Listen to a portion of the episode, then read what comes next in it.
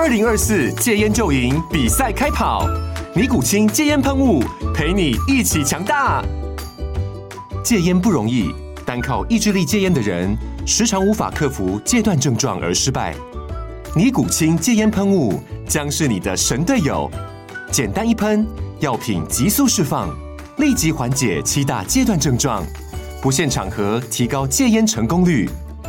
除了尼古清神队友，你还可以寻求专业医疗人员协助，一起迈向戒烟成功之路。尼古清戒烟喷雾，用科学方法戒烟，请咨询全台各大药局及戒烟门诊。本广告由尼古清戒烟喷雾、卫部药书字第零二七八三五号提供。嘉安嘉护股份有限公司，台北市中山区民生东路三段二号十楼，北市卫药广字第一一三零三零一九零号。尼古清戒烟喷雾，相伴每个新开始。天哪，时间不够，事情老是做不完，怎么办？别担心，就让高校人生商学院每周陪你充充电，找到方法不抱怨。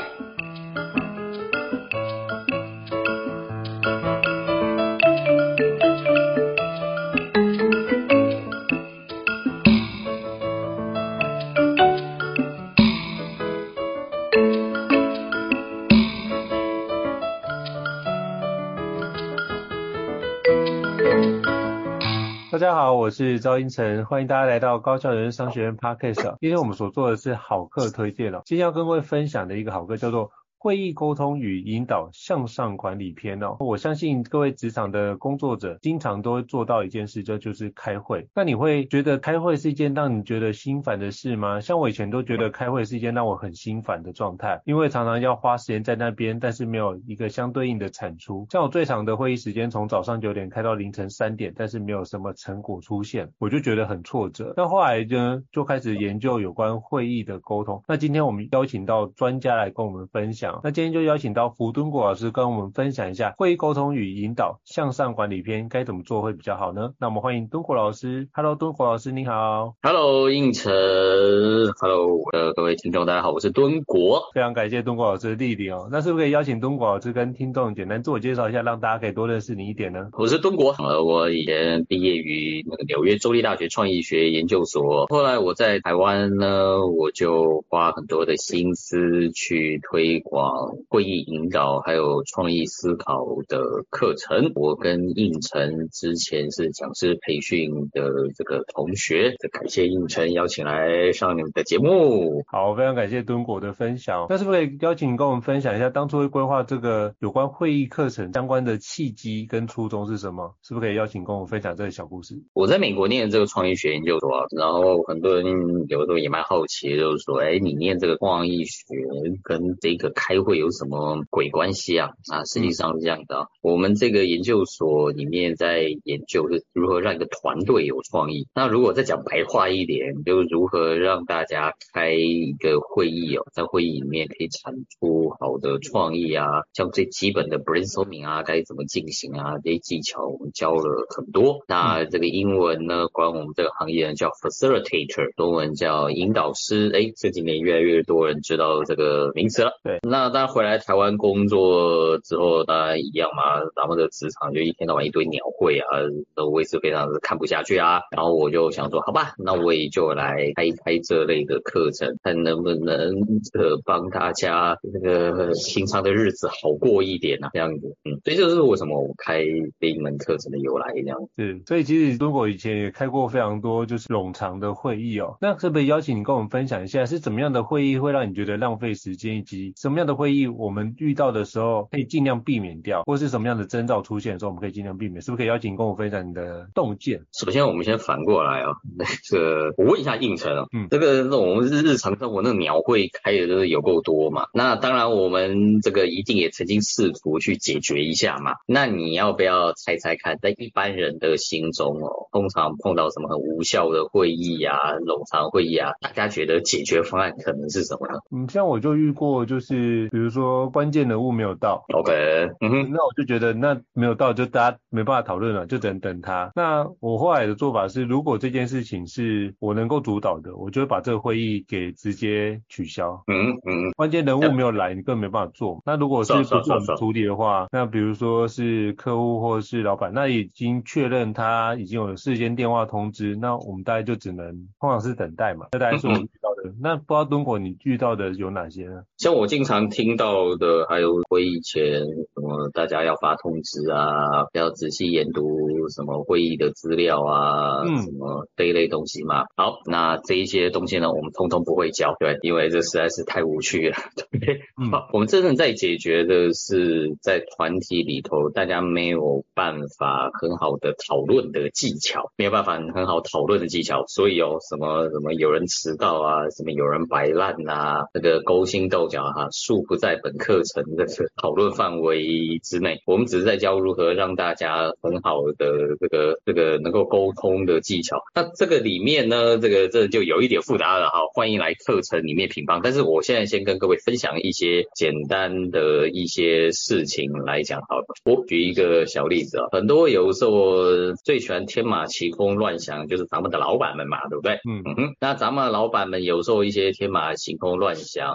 我们也不能说他这个有错。哎，毕竟很多时候我们也期待老板也要有新想法，要带来一些变革嘛。好，那当这个老板呢向下呢想要去推动的时候，他可能跟我们讲一些他的理念啊或什么，结果推动这个不起来，这个卡卡的。那我们应该要怎么做呢？嗯，很多时候我们再去问老板，你为什么要这么做嘛，对不对？他要跟你讲很多他的那个缘由跟理由，比较像是老板跟你讲他的一个起心动念或他的观点，是他认为这样做应该是有不错的角度。但是如果你问他实际做法，其实老板跟我们一样，其实对这件事也没有太多的想法，所以需要召集大家一起来做一下脑力激荡的会议。嗯，然后大家说那脑力激荡嘛，大家就是用很务实的去想做法嘛。对不对？嗯嗯嗯。那其实应成刚刚在讲的时候，其实我们隐隐约约可以感觉到，嗯。其实大家可能心里面是有一点不买单的，哎，有一点敷衍敷衍的的这样子，但是想说啊，马老板交代下来，我们大家就来做做看嘛，对不对？但最后你大概也想出来，最后出来大概也是一个敷衍敷衍的一个东西啊，老板又很生气啊，又在那边那个拍桌子大骂，那于是呢，这一场会议呢，这个你大概也知道，可能还不止一场会了，可能这一系列会议就很容易就又不了了之了，最后。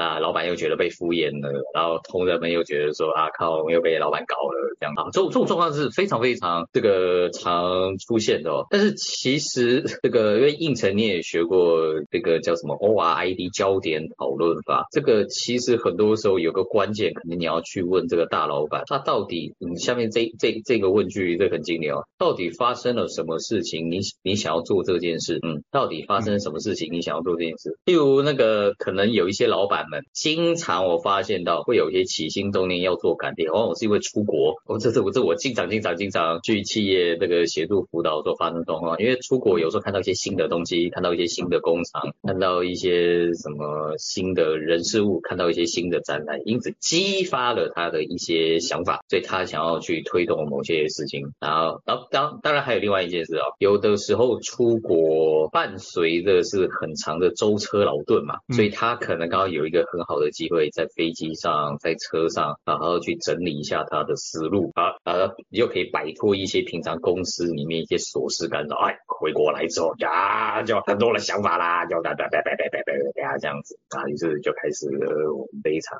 这个烂会了。但其实啊，我我下面这边是跟各位老板讲啊，如果你有时候你想推动这件事情，你要把你当初的动心起念发生的那件事情，尽可能的在员工面前把它还原出。来让他有跟你一样的感受。例如我举例啊，你可能今天有一个做工具机的老板，你今天去那个汉诺威参加工具机展啊，你看到了某间公司那边展览是怎样怎样展现他们的这个机具，好，你因此触发了你有一些想法。那最重要的是，你应该尽量想办法让大家能够感受到德国的工具机展带给你的那个震撼，而不是直接回来呢就跟大家讲说，嗯，我觉得该怎么做，该怎么做，该怎么做。但其实大家是一点 feel 都没有，然后也不知道原本的那个动心起念是什么。嗯，这个时候，好，我猜应承你可能就要问我，啊，不可能啊，那怎么可能把全公司人都全部带去德国汉诺威看这工具机展吧？那个成本那不是那个有够高，所以我刚刚讲的是尽量的还原你所得到的感动。那例如说可能的做法，例如说可能去拍个影片回来啊，啊、呃，可能是哦那间公司在台湾有分支机构，我们可以带头人去看一看呐、啊，或这个什么之类。有了这一个体验之后，后面做很多事情就会很顺了。嗯嗯，所以刚刚敦果老师这边分享就是一个非常重要的观点，就是尽量还原你得到的感动，就是你要把你。为什么要做这件事的起心动念，把它脉络化？因为只有你去工具机展，其他伙伴并没有去过，所以你要透过不管是影像的方式、图片的方式、口述的方式，让大家尽量就是 on the same page，就是大家在同一个起跑点上，你的彼此行为才会是比较一致的。那这样的话才有办法去做后续的讨论。所以我觉得刚刚你提到这个重点是一个非常重要的一个议题哦。那我也想请教，就是像东果老师，你在开了这么多会议，也在营做做一个非常厉害的会议的 facilitator，我们除了影片之外，像图片之外，他们什么方式可以帮助我们，可以把那个会议的前提给脉络化，给整理得更完整？我这边讲一个这很有趣的一个这个故事啊，这是我在我们课程里面都还反而不大有时间讲。好，来跟大家分享看看。对，二零一一年啊，那时候我刚刚回国来，我在那个纳智捷工作，做一个产品企划人员。然后那个时候到，因为因为今天应承讲这个叫向上管理片嘛，那时候发生一件事还真的挺挺有趣的。那个时候差不多是 iPhone 四开始大卖的时候，也开始可能是很多人开始你去买你第一支智慧型手机的时候。好，那时候。智慧型手机呢，开始突然这个夯起来了啊！我们大家一起都经历过那个时段。当然，智慧型手机夯起来又影响了非常多产业，当然也包括我们的这个汽车产业。那个时候呢，所有在设计车子的时候，里面都一定都有讲到说，哎，是不是搭配我们的车子的车用电脑里头，一定也要有一些 App 啊，什么什么之类，非常非常非常多这一类的讨论。那个时候，很多做汽车产业根本都不是在做汽车，不是在研究。引擎也不在研究变速箱，也不在研究轮胎，就大家都来研究 App 就对啦，这样子。好，然后那个时候呢就很妙，应该是总经理吧，他突然丢了一本杂志给大家看。哎，我再次强调有没有？你看上级的灵感来源通常来自于出国跟杂志，然后那个杂志又从哪里来的？真的就是他出国的时候他看的那本杂志。好，那本杂志我忘了是哪一本杂志，反正里面就在讲说智慧型手机的来临。重点不是智慧型手机，重点是里面的那些 App。它的里面有个故事呢，就说哎。甚至哦，呃，有一些啊，那个时候智慧型手机都还蛮贵的嘛。他说那个时候甚至有一些这个 user 哦，有一些使用者哦，为了要去玩 Angry Bird 啊，特别去买这个手机这样。好，那不知道怎么总经理就抓到这一点，就就跟我们大家讲说，哎，那有没有可能？那我们公司也在研发一个厉害的 app，大家来买我们的车，不是因为我们的车子引擎好，或什么，是因为我们的 app 好。然后，然后就把这个议题就丢下来，就丢丢丢丢丢，就丢到我们这个产品计划组说，来来来。你们这一群人去想几个这个厉害的 app 放到我们的这个车子里头，变成我们这个呃车子的这个很有经典代表。人家说不定就是为了这几个 app 来买我们的车子呢。这一个好，当然听在这个我们的这个耳朵里面，我们内心 OS 是什么鬼什么鬼啦？怎么可能有人为了 app 去这个买个几十万的车子，一两万的手机有可能吗？几十万的车子不可能吗？那我们心中当然是非常非常抵触的，因为一点都不想鸟这个上帝的这。这一个这个指示，好，我我印象深刻哦。总经理交代给我们经理，经理交代给我们这个组长，那我们组长就交代给，那我们组长呢跟我们这一群人有些共识，就是我们不鸟他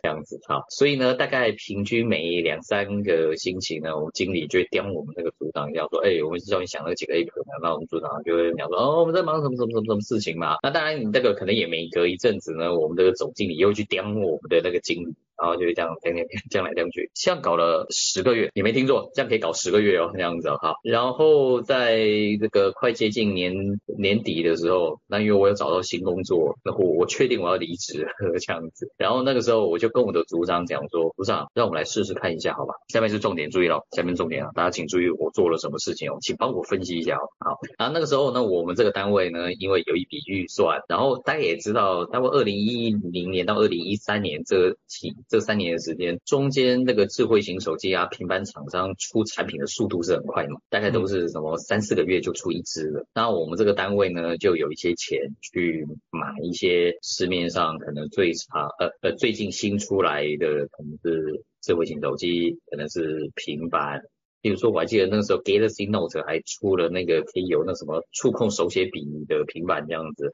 他买回来给我们公司的同仁大家体验体验。我还记得 iPad 也是那个时候出来的这样子。好，我做了，哦，我这边忘了跟大家这个 update 一个资料。我们的总经理是六十几岁，那我们的经理是个五十三岁的人。好，然后那时候我干了一件事情，我每次星期五要放假的时候，星期五下午，我就会拿我们的那个平板。啊，因为我们那个经理，已经五十几岁，眼睛不是太好，平板比较大嘛，我就下载几个 APP 给他。这个我大概是做这几个归类哈。那经理这个资料夹里面有关于车子的 APP，大概是这个礼拜我找到觉得比较有趣的。这个资料夹里面呢是这个礼拜当红的几个 APP，不一定是跟车子有关的。然后这个资料夹呢是根据我对你了解，我觉得你会喜欢跟好奇或者是想用的，啊，你回去体验体验一下。哦，记得。星期一还是要还来哦，现在要用哦。好，这是第一个礼拜，好，然后哦，对对对，我忘了，而且我讲讲故事，有点忘了前因后果。我刚刚不是讲说我们的那个组长为了敷衍我们经理哦，也不是为了敷衍我们经理啊，我们的组长不鸟我们的经理，但是我们组长的确有提出一个解决方案，而且是我们的所有组员都觉得非常有意义的解决方案，就是我们应该帮我们公司弄一个小小的 APP Store 或是平台之类的，关于车用 APP，然后。然后呢，把我们的公司希望的 APP 的设定条件把它列出来，然后呢，把这个条件呢昭告天下，欢迎各个软体公司或是那个那些小工作室，你来我们公司投稿你们的这个 APP。那到时候被我们公司采用的话，那怎么分润呢？我们给大家一起谈。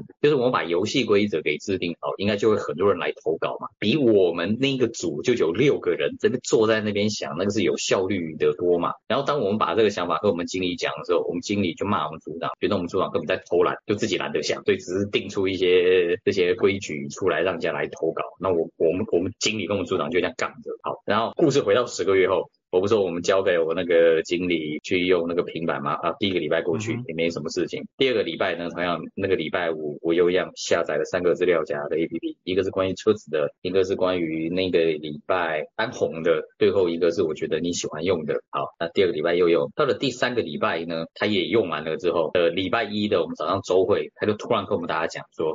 哎、大家好，我想到一件事情，我觉得我们可以不用那么笨呢。我们干嘛要自己想 APP？我们干脆哦，直接把我们公司里面的哦那个我们适合的 APP 的那些标准，然后把它给制定出来，然后我们昭告给那一些哦这个会写这个 APP 那些软体公司跟那些工作室，那不就好了吗？我们干嘛要自己去想这些东西呢？来，应成，你们分析一下，你觉得我做对了什么事情啊？为什么最后这个我们经理跟我们的组长走到一块儿了？我觉得你让他理解，就是其实房间有。非常多的 APP 是很好用的，那现在已经这么多都已经做出来，做一个他也可能看到就是 A APP 的迭代的速度或是产出速度是非常迅速的，所以你现在要去做一个，那可能花费的时间，他可能要思考他开发的时间有多长，那如果集合六个人的开发，不如集合更多人一起开发会更加有效率哦，所以我猜他应该是从这个角度来思考，而且就是开发出来才会更有产值啊。哦，好，我我做对了一件事情是这样的，然后我刚刚可能没有一些背景资讯让这个应承跟大家知道。我刚刚讲说我经理那五十几岁的人，然后他那个时候，我不说我们那一我我们那一整年我们在开发研究会议的时候，都一天都在讲 APP APP APP 吧。但是我看出来了，呃，我们那时候公司所有的经理人每个人配发一支，那个时候我记得是最强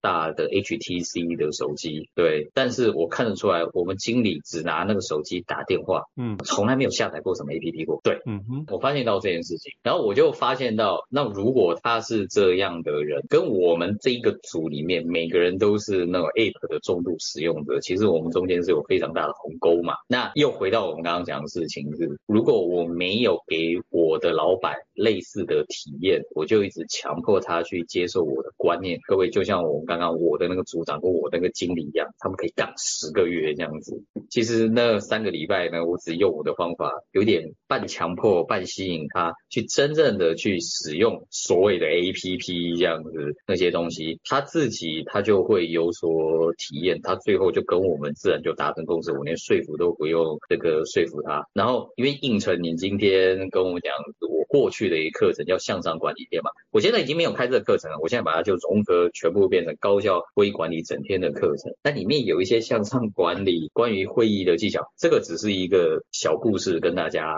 分享一下，就是其实又回到我们刚刚前面体验的重要嘛。嗯哼，好，很谢谢应成把这件事情 cue 出来，因为这一段故事很久没有讲了，但是我一直觉得这段故事影响我很大。嗯嗯，所以就是我我觉得刚刚从就是敦国老师这边分享的是，我们如何去把不同世代的认知吧就不一样，我如果把这个认知给拉，那才有办法去做后续的沟通，不然可能经常都站在对立面的角度。那你不如是坐在他旁边，跟他好好的引导，引导到他你看到的内容，然后透过你的视视野，让他也看到一样的视野，这样或许才有对话的可能性的展开哦。我觉得这是一个非常好的一个案例跟故事哦。哎，对啊，这样就十个月就不见了。可是 App 的开发这十个月又很关键，如果可以早十个月做，或许有一番不同的光景哦。我觉得真好。那我也想请教敦国老师，除了这个议题之外，还有没有什么样的一个情况会让我们的会议变成无效会议？哦，那可多了。那应酬，我们一起来谈谈看，可能有什么会变成无效会议呢？那那个会议的主持人讲说，我们来讨论某件事情，一讲完之后，台下就。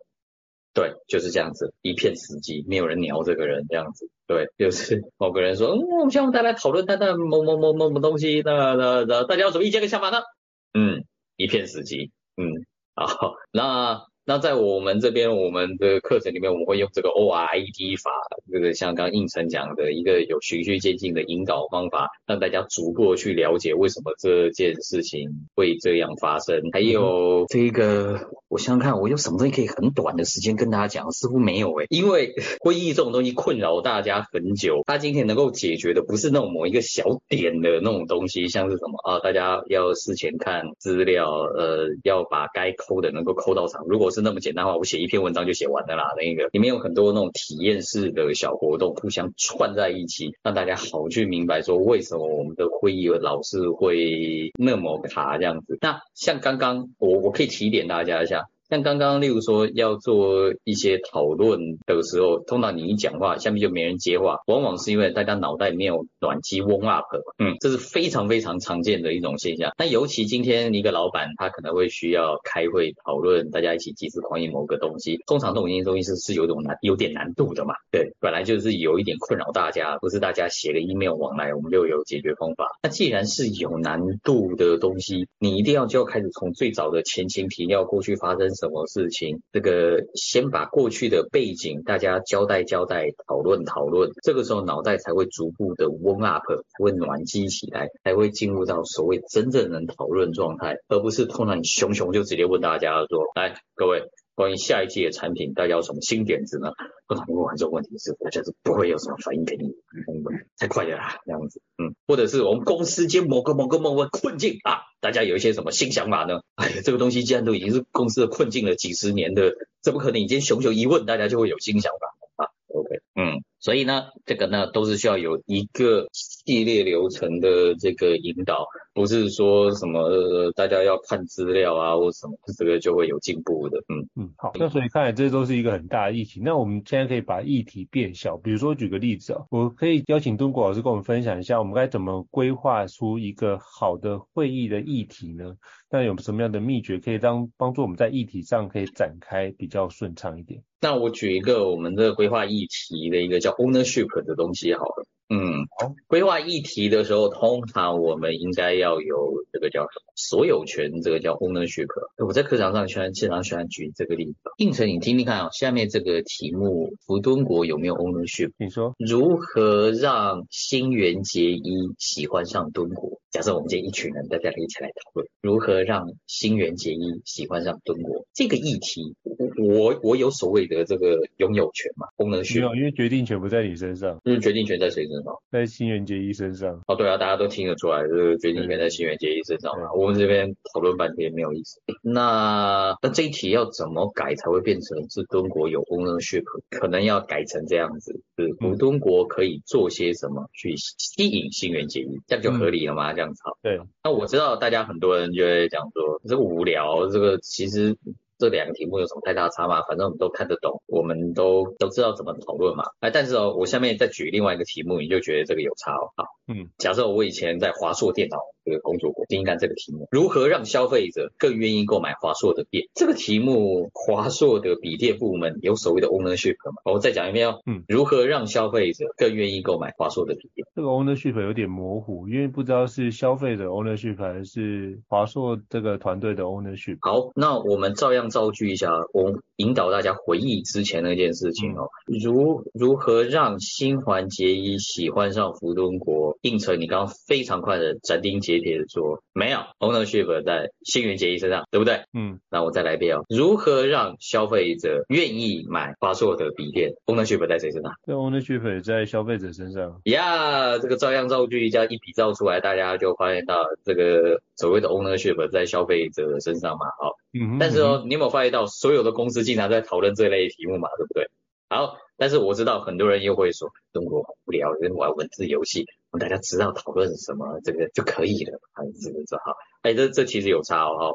哎，真实的状况，我当年刚好呢，就还还真的就参与过，就发生了这样的例子。例如，哎，叫消费者去灿坤这个当肉折价券，叫消费者去啊 PC Home 参加旧换新活动，叫消费者来参加我们的俱乐部，叫消费者去怎样，叫消费者去怎样，讲出一堆来的。但是到了最后呢，我们要做个总结的时候，就看到，哎，好像我们这部门什么事都不用做了，因为所有事情都消费者去做，消费者去做，消费者去做。哎，那我们这个部门要干嘛？我们这个部门要干嘛呢？哎，我们刚刚想了两个多小时，想那么多点子，那我们要干嘛呢？这样子，嗯，好，哎，这种现象经常经常发生哦。例如那个，因为大家知道有很多那个制造业啊，那个公司里面有两个部门，有时候有点水火部门，不不不不合哦。一个是关于这个制造研发部门啊，一个是关于这个产品的这个行销部门啊。制造部门的人哦，就说，我跟你讲哦，全世界最会做产品的人就是我们了啊。为什么？么那个公司现在产品卖不好的？因为行销的那一群人是吞。好，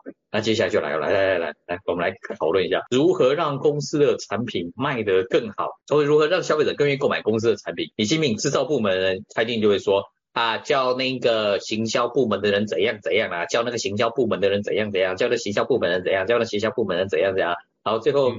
这个会议的 ending，哎，那这个我们制造部门要做什么？不用，都呃，行销部门去做。那反过来也是一样，你叫那个行销部门，那个行销部门在开会说，来来，来讨论一下如何让消费者更愿意购买本公司的，如何让本公司的产品这个卖得更好。我跟你讲，去叫那个制造部门 post down 来，去叫那个制造部门那个做的更精致一点，去叫那个制造部门的人怎样怎样怎样怎样怎样。那最后，那我们行销部门要做什么？什么事都不用做。这个就是很经典的这个关于制定议题里面的那个主角人物 ownership 没有定好那样好，因为没有定好，我们很容易脑袋里面就会想象一个画面，那就会是别人别人别人别人别人去做好。大家千万不要误会哦，我不是在指责大家说我们天性就是会推卸责任，不是不是不是不是这个意思，而是通常我们脑袋在构思任何的议题的时候，如果没有很明确主角人物。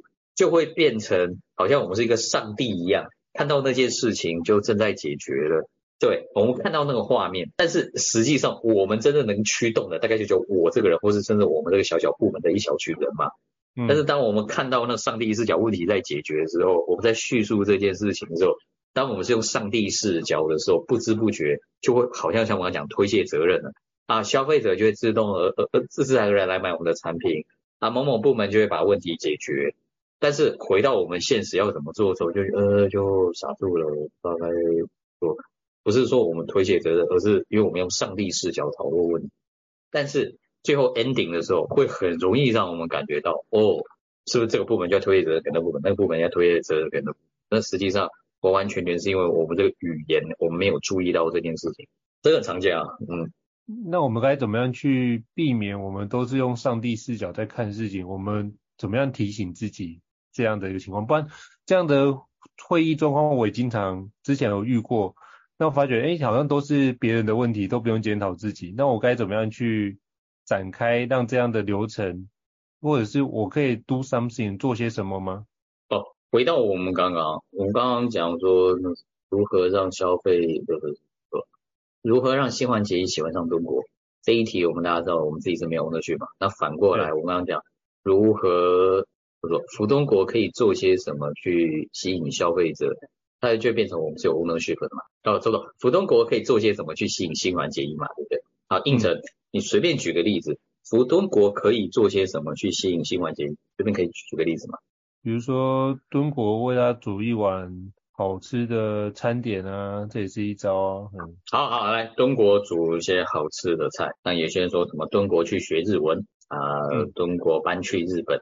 好，不管是什么，你有发现到我们刚刚讲的这所有的词汇的开头都是哪两个字？敦国。对，于是主词很明确嘛，就变成敦国、敦国、敦国、敦国、敦国。好，那你记不记得我们前面刚刚讲的一个题目是？消费者可以做一些呃，如何让消费者去购买华硕产品？开头我们讲的都是什么？嗯、消费者，消费者，消费者，消费者这样子。好，其实光是把这些主词这些东西定义得很清楚，你知道人人是傻傻的动物，我们有时候引导就是把这些主词定义得很清楚，下面答案就会自然照样造句嘛。敦国可以做些什么去吸引新环结衣？我们这一群人是不是开口闭口，接下来回答的答案就是？啊，敦国去怎样怎样？敦国做什么什么？敦国做什么什么？敦国做什么什么？嗯、我们姑且不论大家丢出来的答案好或坏啊，但至少我们很确定一件事：一堆答案收集完之后，最后我们做总结，最后一定是敦国做，对不对？不会变成是什么新环节一做这样子。嗯，好，那至少我们可以非常非常保证一件事：最后我们产出来的答案是敦国有 ownership，敦国是可以去做。好，光是这一件事情啊，很多的公司是非常非常非常忽略，因为这种东西是一种语言上引导的技巧，跟你工作的内容是毫无关系。但是我们过去从来没有做过这种区别。嗯，那尤其中文又有一件非常非常非常奇妙的事情，绝大多数我们在没有主持的状况下，我们可以好像很顺利的沟通。这样对。这是中文一个非常非常奇妙的世界，这样对。好，我这边顺便这个小吐槽一下，有些人会开会，我不知道为什么，从十几年前有一套理论就有出来的，就是我们在开会制定议题的时候，前面可以用什么 how to 如何什么什么嘛，就是像我刚刚讲，如何让消费者购买华硕的产品，如何让结衣喜欢上胡中国，我不知道为什么从那个时候就传下来了。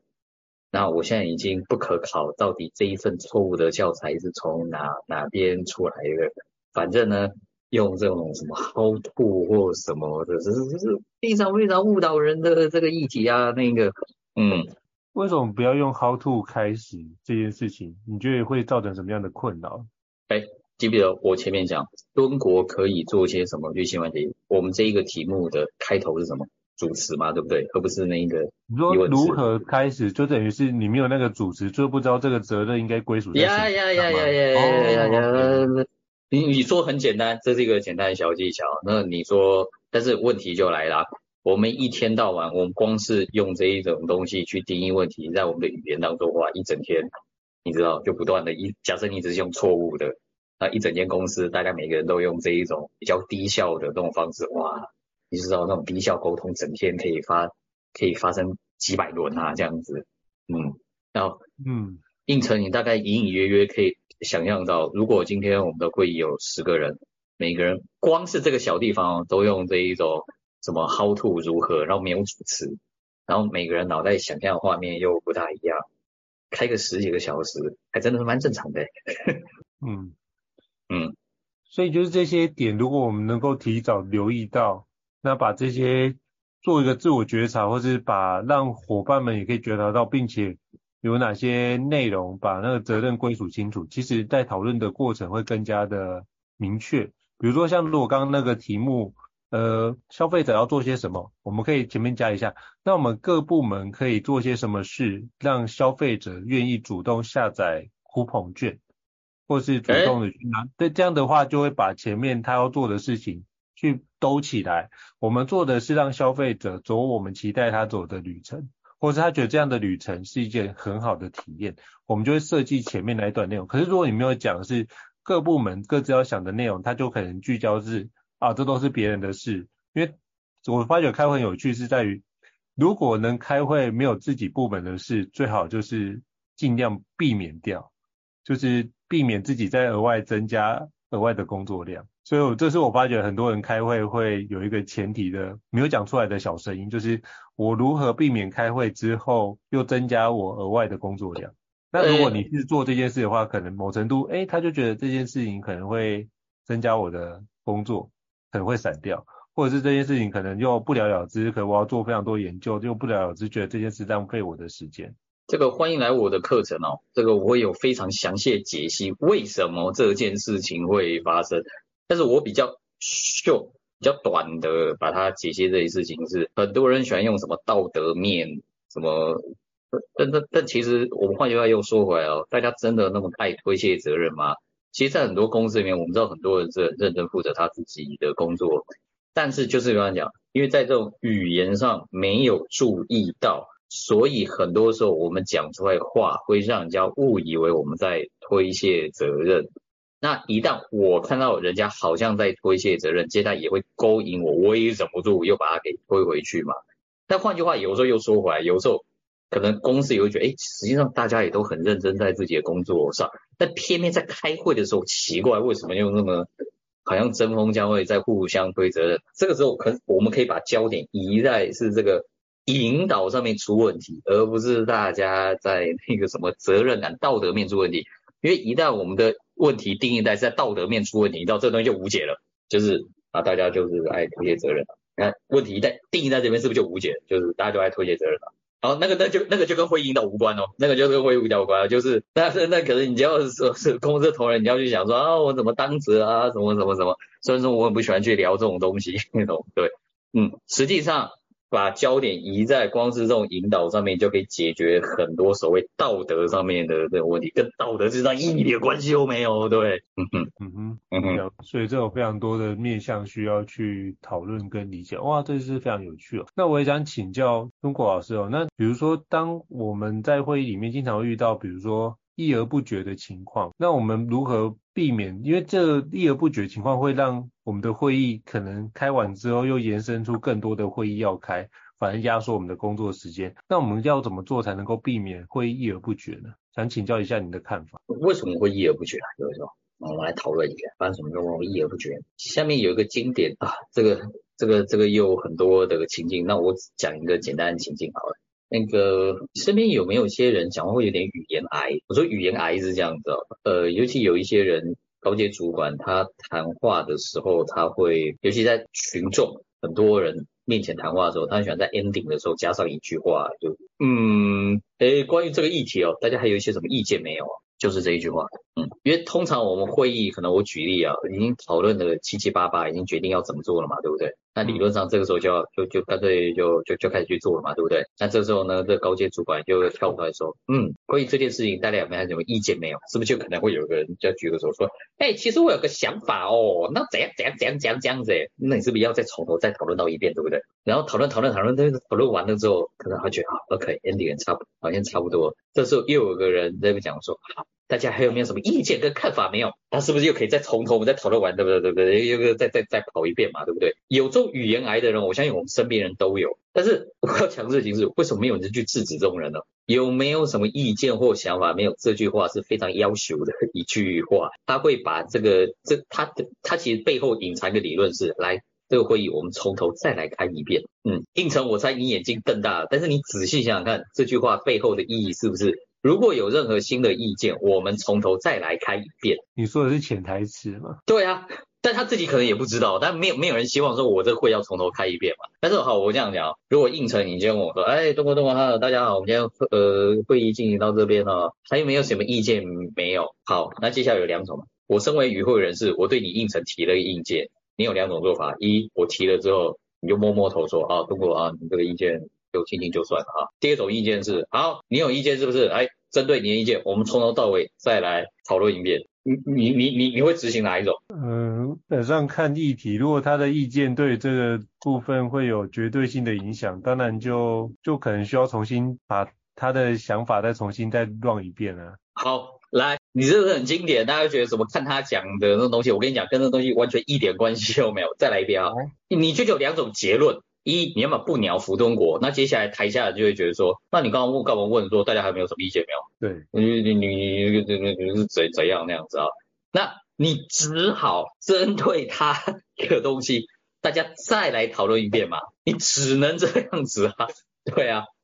所以你的意思是说，如果你不希望再讨论一遍，这句话是连问都不该问。对，那如果这句话不该问的话，那怎么问才能够让大家觉得这个会议不用再重开，而且是相对有效率的？对的，那我再多问一下，为什么会有人想要问这句话，叫做大家还有没有什么意见没有？为什么？为什么？为什么没有？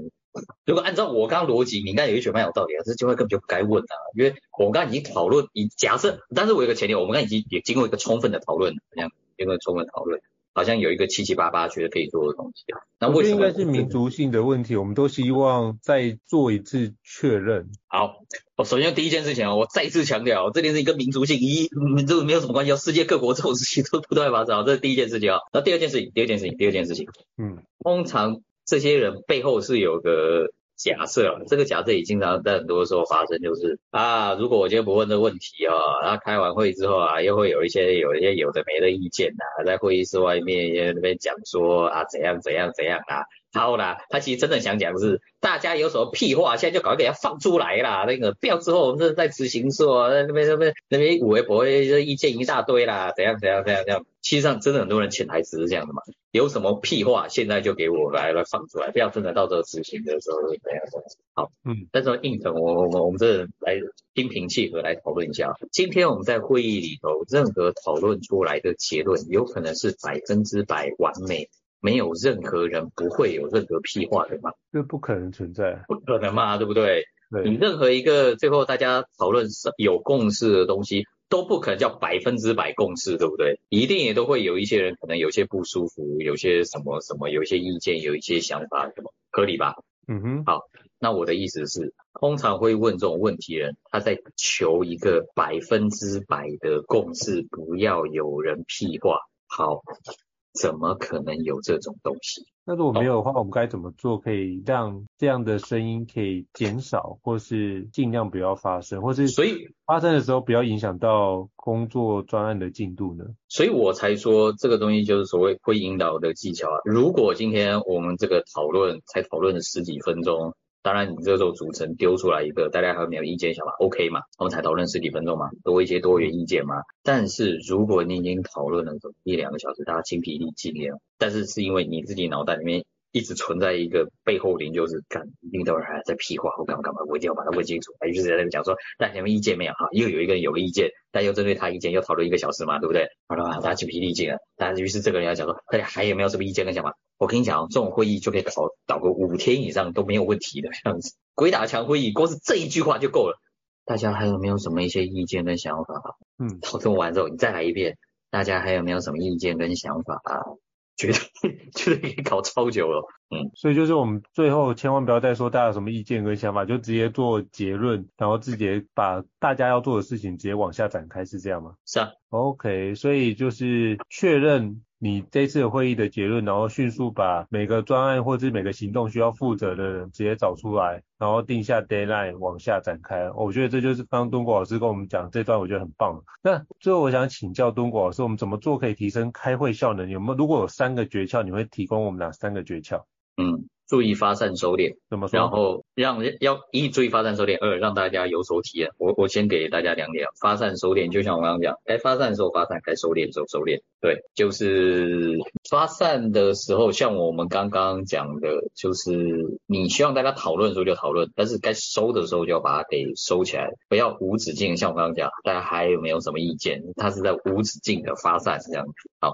第二件事情呢是，如果你想要沟通的某些事情是对方你知道可能不大好懂的，要让对方有所体验，而不是对对方说理。第一个是也是我很常见，我我就提供这两点就好，我提供三点的话，那个就要要讲不完啊这样子。嗯嗯。好，所以就是提供两点，一个是注意发散跟收敛。对。第二点是另外要让对方体验。所以怎么样体验？哎，记不记得我刚刚讲的故事？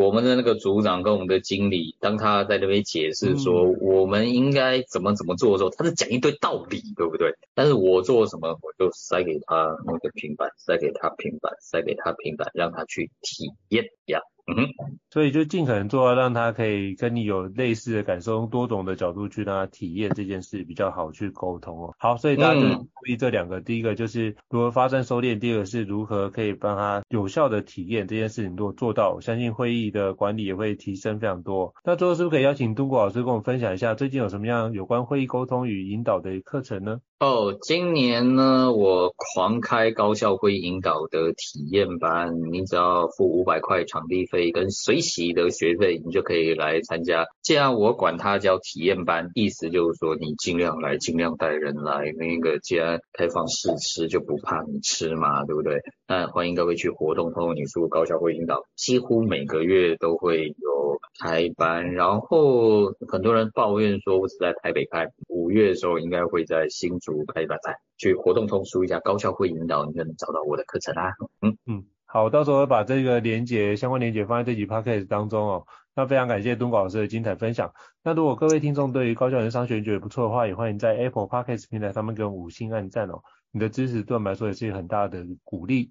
那如果还有想要听的主题呢，也欢迎留言或讯息让我们知道，我们再陆续帮各位安排哦。那再次感谢东国老师，那我们下次见喽，谢谢，拜拜。谢谢应成，大家下次见哦，拜拜。高校人生商学院，掌握人生选择权。